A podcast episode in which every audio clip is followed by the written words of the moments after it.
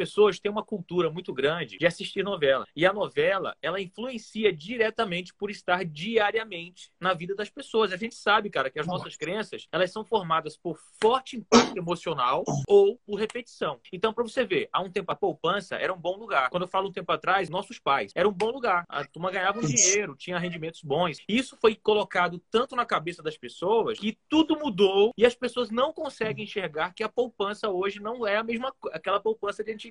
E aí quando você fala de, de diversificar, de criar um planejamento para realizar sonhos, como a gente vai falar hoje, as pessoas ficam bugadas. Eu cara. tenho falado esses dias, assim, acontece comigo todo começo de ano, fim de ano, da mídia chamar, e aí, planejamento, começo de ano tal. Mas o que, é que a pessoa diz? O meu sonho esse ano, o meu objetivo é trocar de carro. Você não vê ninguém dizer, ó, oh, o meu objetivo esse ano é fazer uma viagem internacional, essa viagem vai custar 12 mil reais, e para chegar em dezembro e eu fazer essa viagem, eu preciso juntar 500 reais por mês, porque eu já tenho 6 mil. Então, assim, se você não planeja e você só sonha, não conecta. E não basta planejar, tem que ter execução e disciplina.